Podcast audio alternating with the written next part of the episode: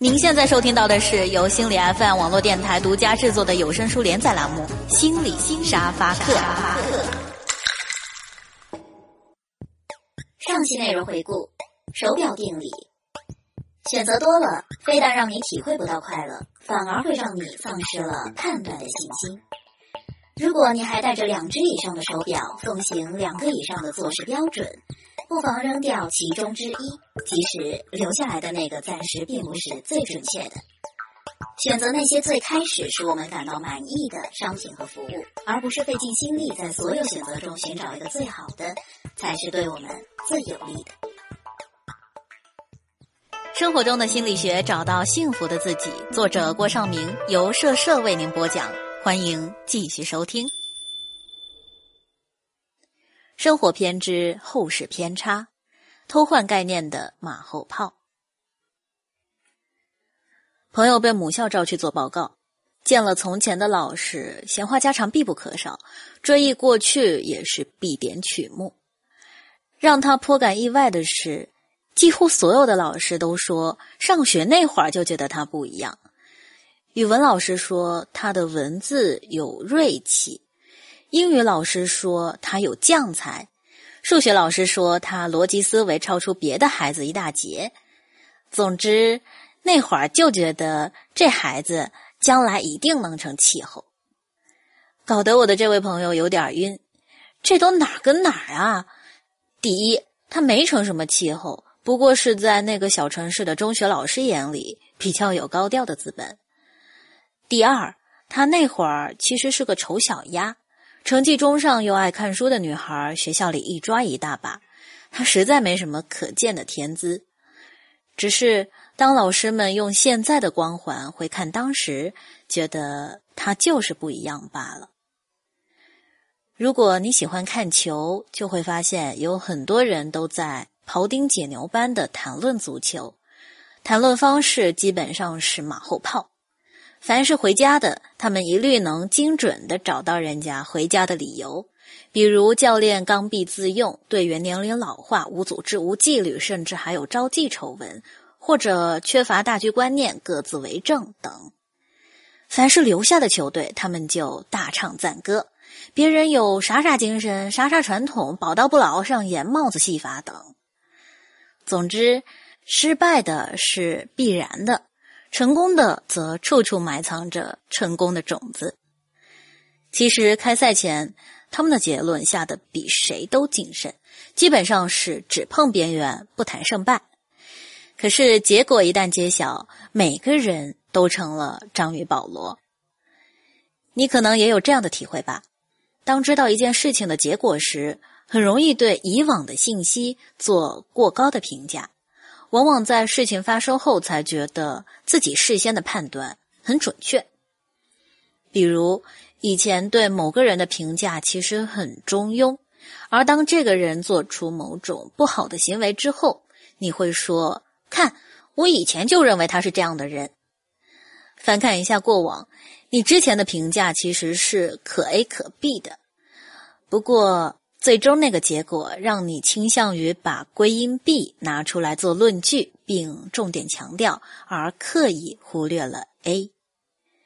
让一些人预测一场球赛谁将获胜，大家可能猜测是 A，也可能猜测是 B，结果 B 队胜了。可是事后让大家回忆自己当初估计哪个队获胜，很多人认为自己当初就认为 B 队能胜。这就是后世偏差，即个体面临不确定性事件新的信息时，往往对先前获得的信息有过高的估计，进而在决策上发生偏差。你和你的伙伴一起出行，你建议走一个路线，你的伙伴偏走了另一个路线，结果麻烦来了，路上堵得水泄不通，你们恨不得两小时才杀出重围。你是不是会说：“我早知道这条路不好走。”你和朋友一起看球，大家都不看好那个弱队，你有点不平，也不一定会输吧？结果弱队还真赢了，这会儿你的口径是不是已经变成了“我早知道他会赢”？你隐约觉得今天可能会出什么岔子，左眼皮总是跳，于是你唠叨一句，总觉得今天不大对劲儿。到了下午，真的出了一档麻烦事儿，你是不是会强调，我就预感一定会出事儿？是的，貌似你料事如神，可事实真是这样吗？请注意你的概念偷换。你早知道路不好走。见鬼！就算走的是你建议的那条路线，也未必就不堵。不过是别人的失误，给了你自我安慰的借口，让你觉得自己似乎挺明智的。你早知道弱队会赢，请注意你的措辞。你最初不过是觉得他未必会输，未必输和一定赢之间差别好像还不止一点半点不过被你刻意忽略了。还有你的预感，那不过是小小的第六感。事实上，你的第六感很多，有应验也有失误。不过，你总喜欢把应验的拿出来说事儿，把失误的甩一边儿，不是吗？是的，当我们知道结果时，总是因着结果给出的线索去寻找论据，然后告诉自己，当时的确是有感觉出什么来的。事实上，你什么都没有感觉到。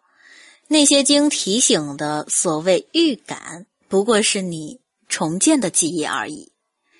如同当你去采访一个罪犯，周围人给你的一定是可疑事件与不良踪迹；当你去采访一个英雄的事迹时，周围人给你的一定是感动细节和新增故事。还有，你看侦探书。总是在结局揭晓之后，发现前面其实埋了很多线索。在看到结局之前，这些线索在你看来可能就是一些琐碎的枝蔓，但一看到结果，你会觉得自己其实早有预感。是的，我们每个人的想法都被倒回去修改过了。后世偏差让每个人都有一种所谓的“我早就知道会这样的”怪异心理。你可以把这当做安慰自己的一种手段，让自己心里舒服，未尝不是一件好事。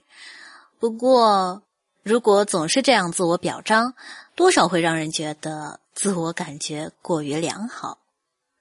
先见之明通常是别人给你的评价。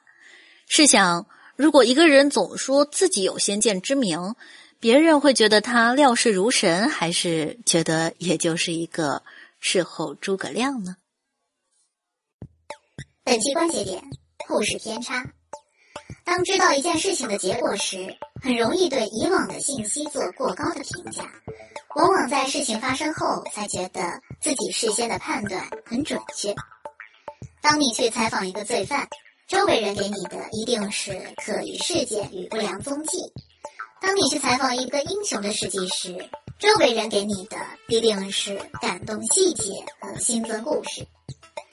我们每个人的想法都被倒回去修改过了，后世偏差让每个人都有一种所谓的“我早就知道会这样的”怪异心理。以上就是本期心理沙发课的主要内容。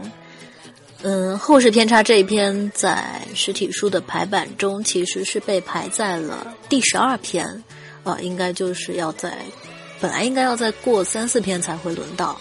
但是因为最近世界杯嘛，而且，啊，先前又有出现那个乌贼流事件，嗯，大家不知道知不知道？就是应该知道啊，就是那个穿哪一队的队服，哪一队就会败北啊。这位美女主播真的是啊，有够可怜的，希望大家不要怪她，毕竟还是一个美女嘛。所以呢，就是因为以上的种种原因，所以我想就把后世偏差这篇提前念出来。因为如果能够和现实世界中实时发生的事情相结合的话，我想大家掌握起知识来，应该就会比较容易一些，对吧？嗯，上一期的留言板我有看了一些，很感谢大家关心我的身体，关心我的嗓子。不过应该也听得出来，还是没有恢复好，就目前还是这个鬼样子，我也没有办法了。但不管怎么说，真的是很感谢大家，啊，感谢那些一直支持我的人。有你们的支持，我才能够坚持到今天。那么这期的片尾曲，我们来应景一下啊，来播那个今年巴西世界杯的官方主题曲。那么就造起来吧。Put